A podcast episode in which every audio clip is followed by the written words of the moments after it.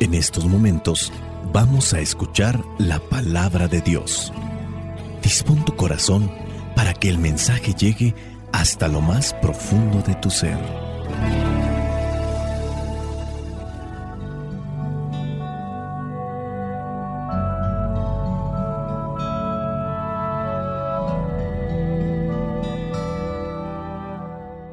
El Evangelio que la iglesia nos presenta para el día de hoy corresponde a Lucas capítulo 17 versículos del 26 al 37. Dice así, como pasó en los tiempos de Noé, así pasará también en los días en que regrese el Hijo del Hombre.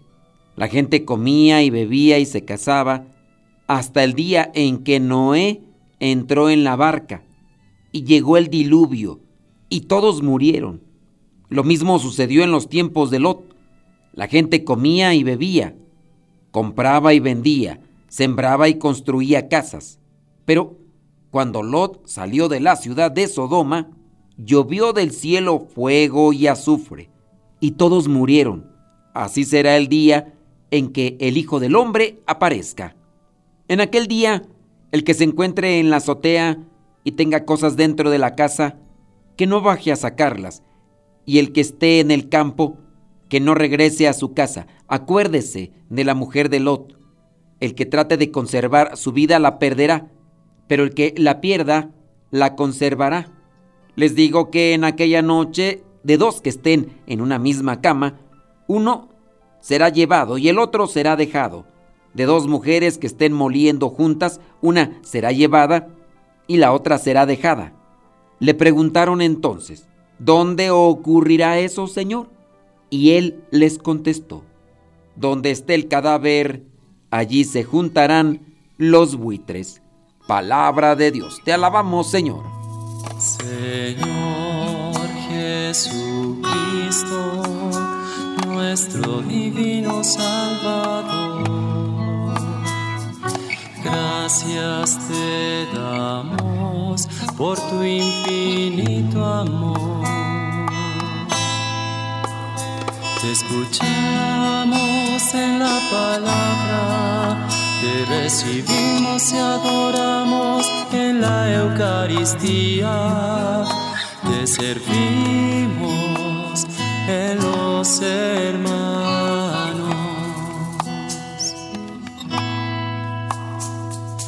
Que seamos misioneros como lo quieres tú, enseñando a los hombres el fuego de tu amor. Tratando de hacer una reflexión en el Evangelio que la iglesia, la liturgia nos presenta el día de hoy, podemos decir que su reflexión está enfocada a lo que vendría a ser este inesperado juicio que hará el Hijo del Hombre en su última venida. Y para las personas que en ocasiones preguntan, ¿por qué a Jesús se le dice Hijo de Hombre? Porque acuérdense que es Hijo de Dios, es Hijo de Dios, pero se hizo hombre y es hijo de hombre, no por intervención humana de hombre y mujer, sino por intervención de una mujer solamente y por la acción del Espíritu Santo. Por eso se le dice hijo de hombre, es decir, se hizo hombre y ahí la Virgen María fue la parte humana de la que Dios se sirvió para que entonces sea llamado hijo de hombre como ya se llamaba en el Antiguo Testamento al Mesías. Bueno, eso es solamente una aclaración para quienes pudieran tener esa interrogante. El Evangelio nos resalta que el juicio final será como sucedió en tiempos de Noé. La gente no se preocupaba realmente por lo que tenía que hacer para estar bien con Dios, sino que se dedicaba a comer, a beber, se casaba. Y fue ya hasta el momento en el que empezó la lluvia, el diluvio, cuando comenzaron a preocuparse y angustiarse, pero ya no se pudo hacer mucho. Noé ya no podía hacer nada por ellos. antes lo intentó hacer y lo juzgaron de loco. Dice el mismo Evangelio que lo mismo sucedió en tiempos de Lot y lo mismo que hacían en tiempos de Noé lo hicieron en tiempos de Lot y lo mismo puede estar pasando en la actualidad. Nos preocupamos de todo menos de Dios, nos preocupamos de muchas cosas materiales, pero no nos preocupamos de lo principal.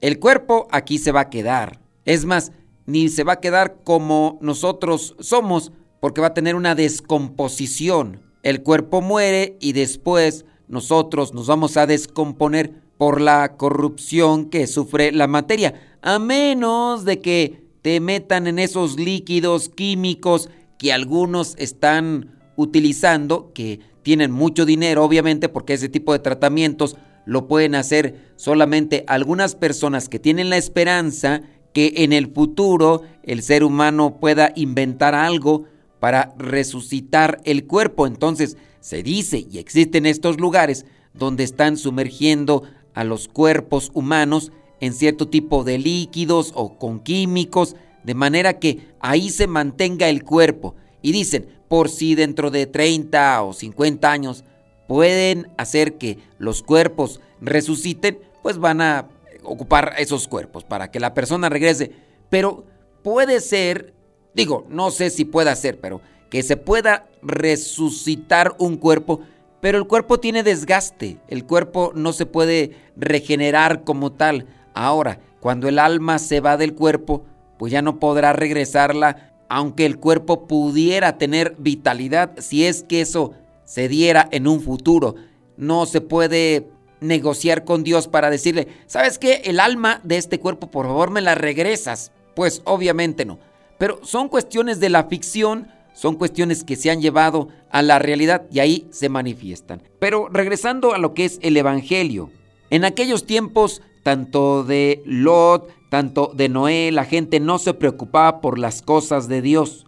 Dice ahí en el versículo 28, la gente comía, bebía, compraba, vendía, sembraba y construía casas. Pero llegó el momento, así como tuvo que llegar con Noé llegó con Lot, llovió el azufre del cielo y ahí quedaron todos. Así será el día en, el que el Hijo del Hombre aparezca. Esto ocurrirá en cualquier lugar que nos encontremos y no debemos de entenderlo como un arrebatamiento en cuerpo y alma y que se van a quedar aquí algunos. El hecho de esta separación se puede distinguir en lo que vendría a ser unos se van con Dios y otros se van hacia donde van los que le dieron la espalda a Dios. Hay que estar preparados. Eso es lo que nos debe de interesar a cada uno de nosotros. Ligeros de equipaje, porque el seguimiento de Cristo exige disponibilidad total, tener el corazón ajeno y despojado de todo apego de bienes materiales, porque lo material aquí se queda, despojado también de afectos, de honores, Solo un corazón vacío de sí mismo puede acoger el amor, la vida, la felicidad que nos brinda Dios. Un corazón vacío no en el sentido de no tener nada, sino más bien vacío de aquellas cosas que sabemos nos causan una interrupción o nos causan problemas para estar más cerca de Dios. Las cosas materiales, los afectos y los sentimientos, las emociones, son importantes en nuestra vida, pero una cosa es tenerlos y otra cosa es ser dependientes de ellos. Cuando uno es dependiente de las emociones, de los afectos, uno incluso puede perder la orientación de su vocación. He sabido, por ejemplo, el caso de algunos que se han casado y que a su vez, por no desprenderse, por no despegarse del amor paterno, son capaces de destruir su matrimonio y su familia por estar con sus papás. Hay un cierto tipo de dependencia, hay también un cierto tipo de manipulación y algunos han optado por estar lejos de sus hijos, de su esposa, por estar cerca de sus papás.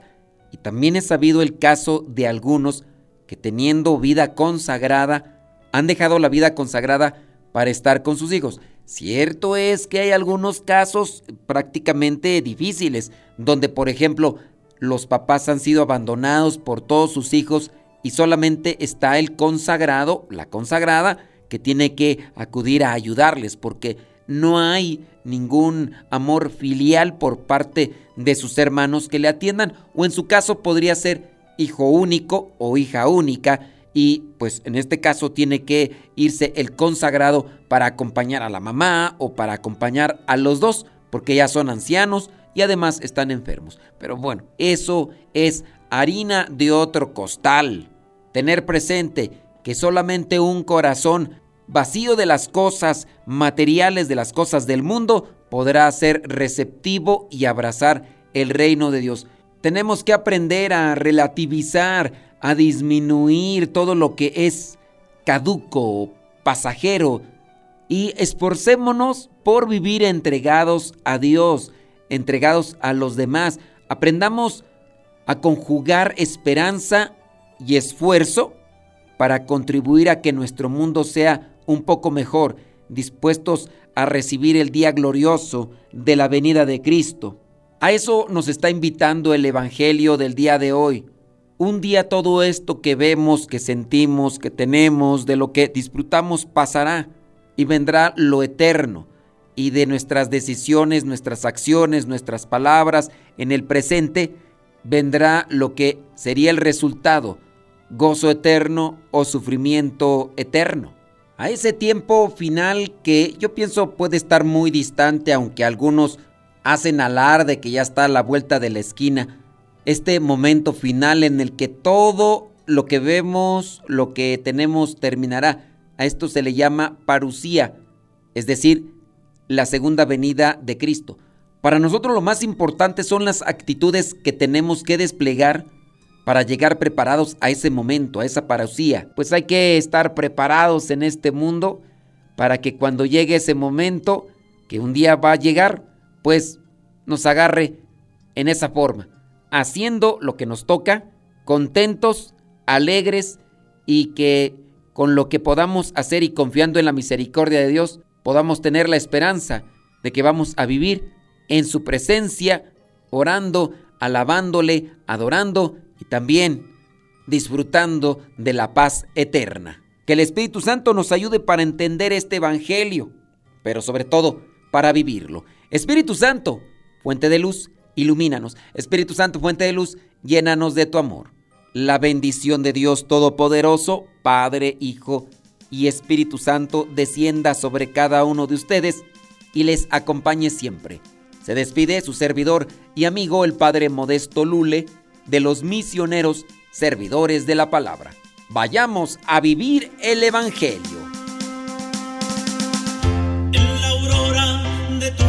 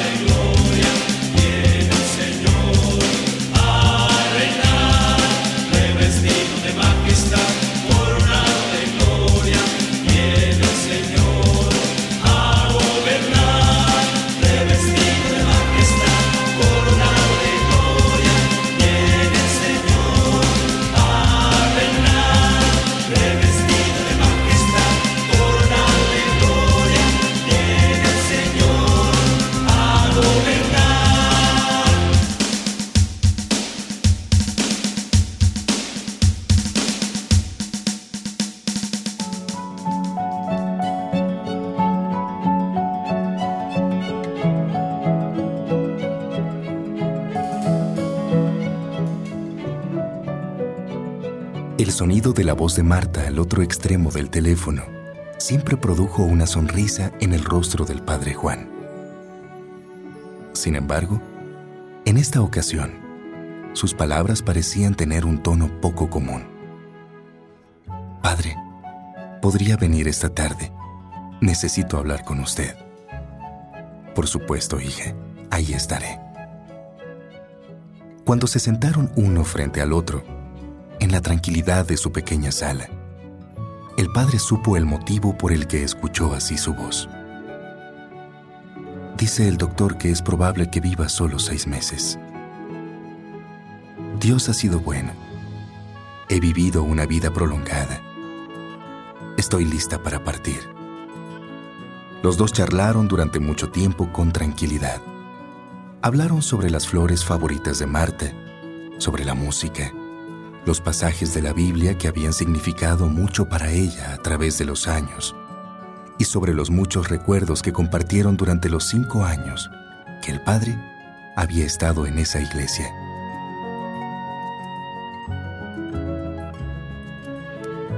Cuando parecía que habían cubierto todo, Marta hizo una pausa, miró al padre y guiñó el ojo. Una cosa más, añadió ella. Cuando me entierren, deseo tener mi vieja Biblia en una mano y un tenedor en la otra.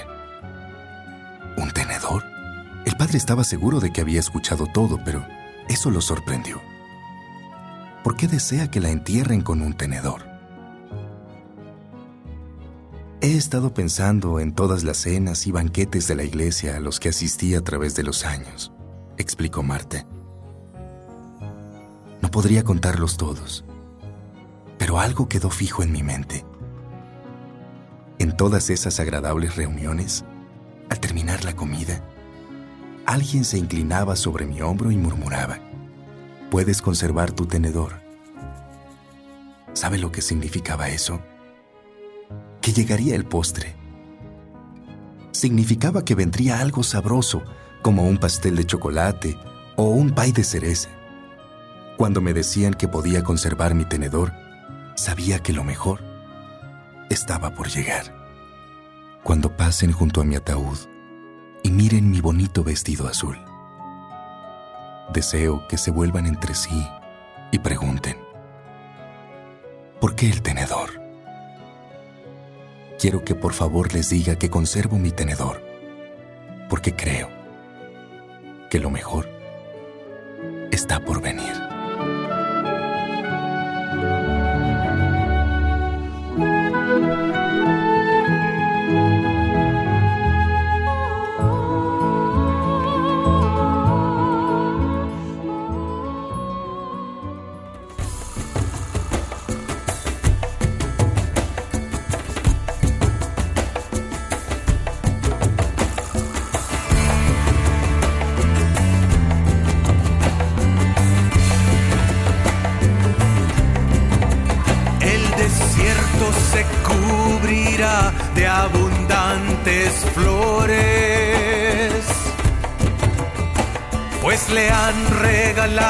La grandeza del Líbano. Ahí aparecerá toda la grandeza del Señor.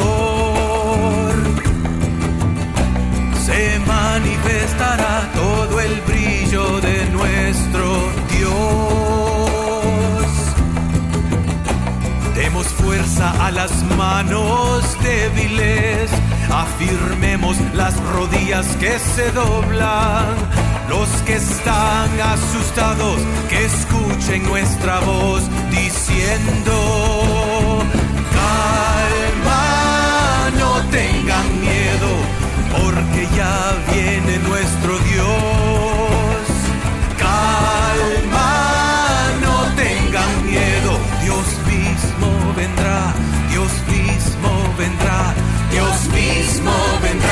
salvarnos.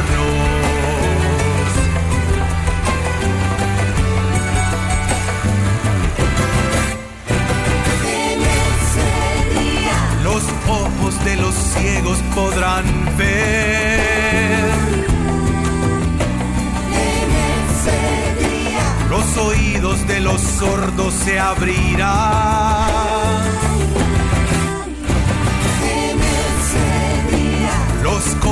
Saltarán y bailarán.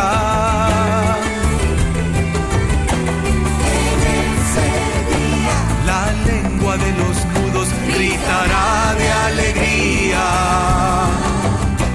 Demos fuerza a las manos débiles, afirmemos las rodillas que se doblan. Los que están asustados, que escuchen nuestra voz diciendo,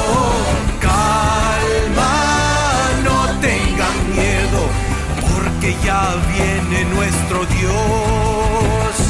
Calma, no tengan miedo, Dios mismo vendrá, Dios mismo vendrá, Dios mismo vendrá a salvarnos,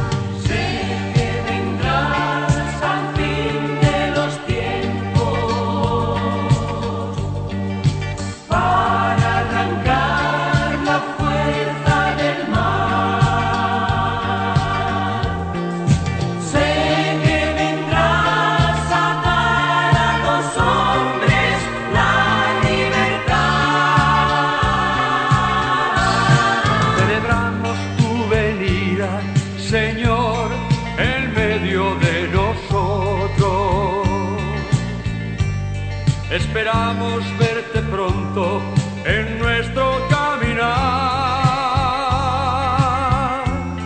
Que la noche se hace eterna, Señor, si tú no vienes. Te pedimos el favor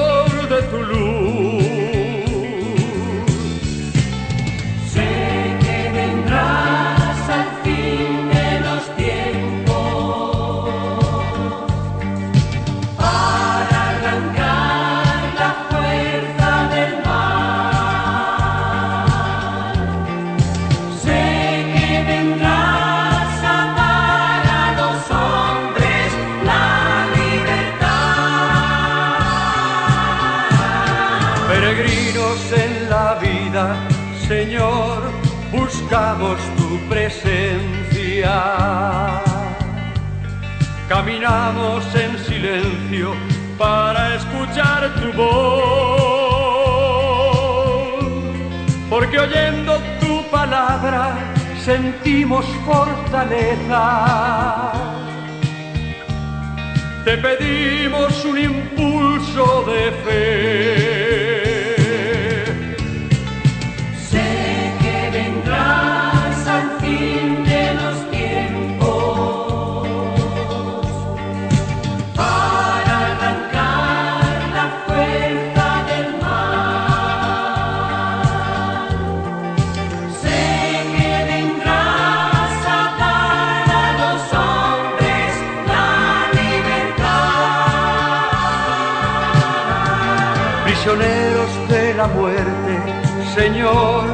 Andamos oprimidos,